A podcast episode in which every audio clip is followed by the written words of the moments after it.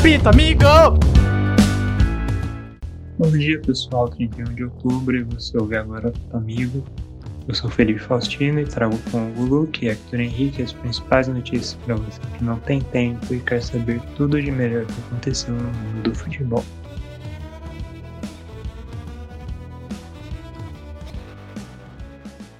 Olá, Felipe Faustino, olá, Hugo Luke. Olá, todo mundo que está acompanhando aqui mais um é, Apito Amigo. Vamos começar com Cristiano Ronaldo, que finalmente testou negativo para a Covid-19 e agora já pode voltar a atuar pela Juventus. O resultado do teste foi divulgado pelo clube em comunicado oficial e depois de 19 dias o craque português pode deixar o isolamento. Sendo assim, o CR7 já pode retornar a campo no domingo, dia 1 de novembro, contra o Spezia pelo campeonato italiano. Zidane garantiu que o clima no vestiário do Real Madrid está tudo bem. O técnico foi perguntado sobre o caso de Vinícius Júnior e Benzema e minimizou o ocorrido, dizendo que esse tipo de comentário acontece em campo e que não afetou a relação entre os jogadores, afirmando que conversaram e está tudo bem. Ah, muito boa tarde, muito boa noite, muito bom dia, independente do lugar do mundo que você esteja. Meu nome é Hugo Luque, um abraço aí pro Felipe pro Hector e claro para você que está nos ouvindo no Apito Amigo. O aplicativo OneFootball comprou os direitos de transmissão da Ligue 1. O campeonato francês se junta ao alemão, a Bundesliga, né? Na plataforma numa parceria com a Bein Sports, tendo exibição de graça e ao vivo, com pelo menos seis partidas por rodada em que as principais terão narração em português. Falando em campeonato francês, o técnico do PSG confirmou a lesão de Neymar, que deve desfalcar o time por três semanas, perdendo os jogos contra o Nantes, Rennes e o jogo pela Champions contra o RB Leipzig, igual a gente falou no, outro, no último programa. A CBF e Tite monitoram a situação, mas é improvável que o jogador consiga jogar pela seleção nos próximos jogos. Para Thomas Tuchel, é impossível que o atacante atue pela seleção. Gerson Engrácia Garcia não é mais presidente do Botafogo de Ribeirão Preto, tendo renunciado nesta sexta-feira. O engraçado é que o agora ex-presidente já tinha pedido para deixar a presidência no meio do ano passado. No entanto, a transformação do clube em empresa bagunçou os bastidores e nada foi acertado. Garcia esteve à frente do clube nos acessos à Série C e B do Campeonato Brasileiro no entanto, virou alvo do Conselho Deliberativo e até mesmo dos torcedores do clube, após a relação entre o clube e a empresa se desgastarem. Hum, essa é quente, hein? Diretamente do CT da Barra Funda, outra polêmica envolvendo o zagueiro Arboleda no São Paulo, né? O zagueirão equatoriano foi flagrado em uma festa na madrugada de quinta-feira sem máscara e mais uma vez revoltou a torcida do tricolor. É, o equatoriano apareceu em um vídeo postado pelo DJ Guga, que obviamente apagou depois, mas os torcedores já haviam compartilhado as imagens. O São Paulo mutou o jogador, mas disse que ele já possui anticorpos ao novo coronavírus e por isso não oferece risco aos companheiros de equipe, portanto treinou normalmente nessa sexta-feira e não deve deixar de ser relacionado para o jogo contra o Flamengo. Bom, cara, mais uma vez o Arboleda se envolvendo em uma polêmica. É, sempre defendi muito ele por ser um bom jogador, mas dessa vez eu acho que a torcida tá de saco cheio dele. E ele tá de saco cheio da torcida, tentando forçar essa saída há um tempo.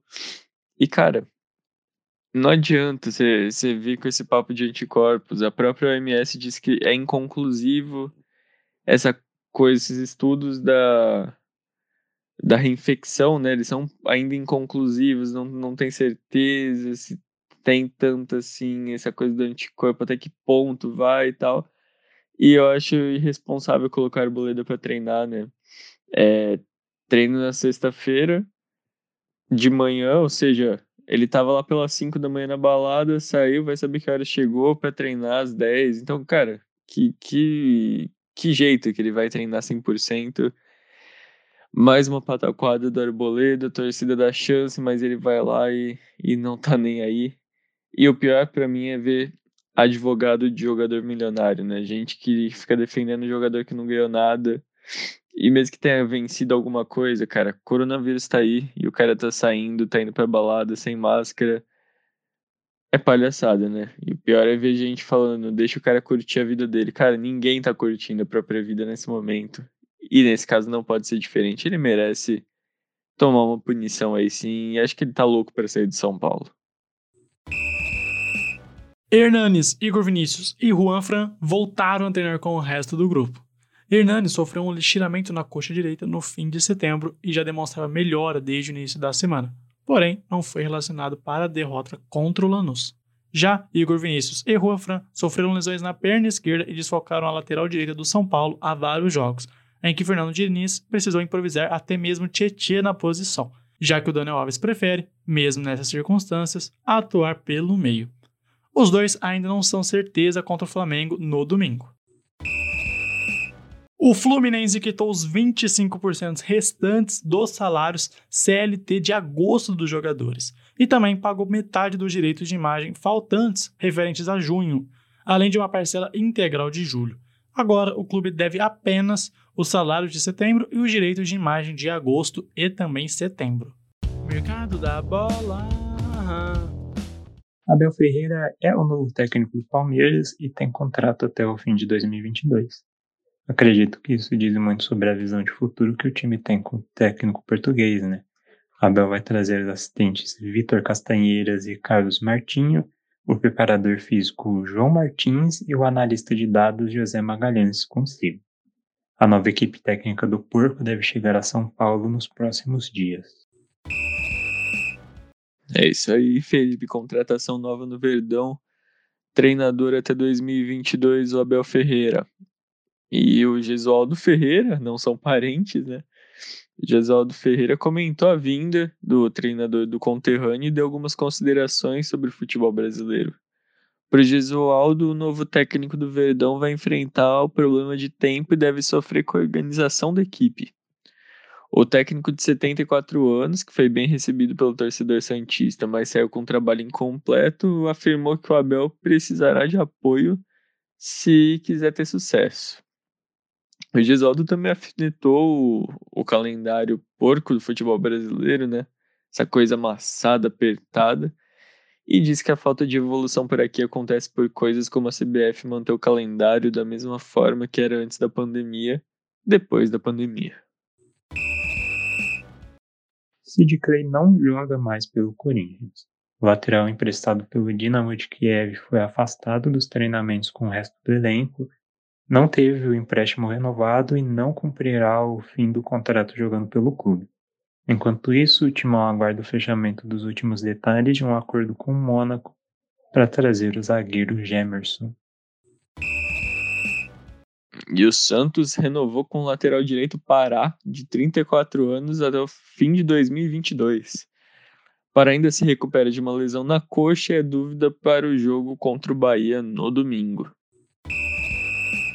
E continua no mercado da bola, Diego Churin já apareceu no bid da CBF e pode estrear no Campeonato Brasileiro pelo Grêmio no último jogo do primeiro turno contra o Bragantino na segunda-feira.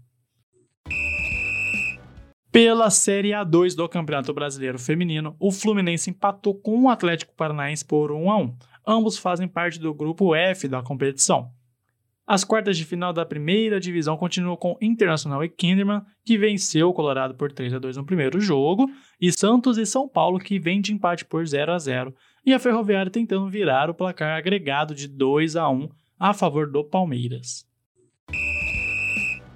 Pela Série B, o Filipão continua dando um gostinho de esperança para o torcedor porque o Cruzeiro venceu, meus amigos com um gol de Marcelo Moreno logo no primeiro minuto de jogo e outro de Ayrton antes do fim do primeiro tempo, enquanto o Vitória só empatou sem nenhum gol com o Brasil de Pelotas. Hoje tem o Lanterninha Oeste contra o Sampaio Correia e Confiança contra a Chape às quatro e meia da tarde. Havaí recebe o América Mineiro e Botafogo de Ribeirão vai a Ponta Grossa enfrentar o Operário às sete da noite. CSA e Náutico se enfrentam às nove e Cuiabá contra CRB fecha os jogos de hoje às 10 da noite. No domingo, o Juventude, que jogou contra o Grêmio pela Copa do Brasil, recebe o Guarani às 6 e 15 da noite. Bom, falando de campeonato inglês aí, a Premier League teve um único jogo na sexta-feira, que foi entre o Wolverhampton e Crystal Palace, e os Wolves saíram com a vitória por 2 a 0 com gols de Ryan Aitnouri e Daniel Podens, levando o time provisoriamente para a terceira colocação na tabela, com dois jogos a mais que o Aston Villa. Hoje a Premier League continua nesse sábado aí, né, com o Sheffield enfrentando o City, o Burnley contra o Chelsea e por último o vice-líder Liverpool enfrentando o West Ham. No domingo, o Aston Villa enfrenta o Southampton, o líder Everton pega o Newcastle fora de casa, o Tottenham tenta se manter bem no campeonato e enfrenta o Brighton. E claro, né, tem jogão da rodada. O Arsenal pega o gigante time do Felipe Manchester United no Old Trafford à 1h30 da tarde. Esperamos uma boa vitória do Arsenal, com certeza. Quem é do bem tá esperando uma vitória do Arsenal, quem é do lado mal da força tá esperando uma vitória do United que esperamos não vai acontecer. Assim como na Premier League, pela Bundesliga também ocorreu apenas um jogo, sendo o um empate por 1 a 1 do Schalke 04 contra o Stuttgart. Hoje tem Bayern visitando o Köln e Dortmund enfrenta o Arminia Bielefeld às 11h30. E o Borussia Mönchengladbach recebe o RB Leipzig às 2h30 da tarde. No domingo, o Freiburg enfrenta o Bayer Leverkusen às 11h30 da manhã. Olá, Liga. O Real Madrid joga contra o Huesca hoje às 10. Tem Atlético Bilbao contra o Sevilha, meio-dia e meia. Osasuna recebendo o Atlético de Madrid às 4h30 e Barcelona fora de casa contra o Alaves às 5 da tarde. E agora, para encerrar, pela maior competição do Brasil, o Botafogo joga contra o Ceará às 5 da tarde. O Corinthians recebe o líder internacional e o Coritiba, o Atlético Goianiense, às 7 da noite. Com Fortaleza e Fluminense encerrando os jogos desse sábado. Já no domingão, tem Esporte Atlético Paranaense às 4 da tarde, Santos e Bahia às 6 e 15 Goiás recebendo o Vasco às 8 e meia da noite e o jogaço entre Flamengo e São Paulo às 4 da tarde. Qual dos dois times vai perder a invencibilidade de oito jogos pelo Brasileirão? Quem que você arrisca?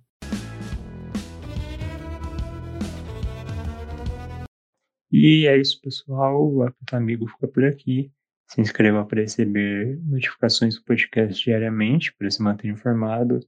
Mais informações destrinchadas e o comentário completo dos jogos da semana você confere no programa Linha da Una, apresentado nas segundas-feiras, ao vivo pelo perfil da Rádio Naep no Facebook e no canal do YouTube. Também disponível como podcast nas principais plataformas de áudio. Até segunda-feira.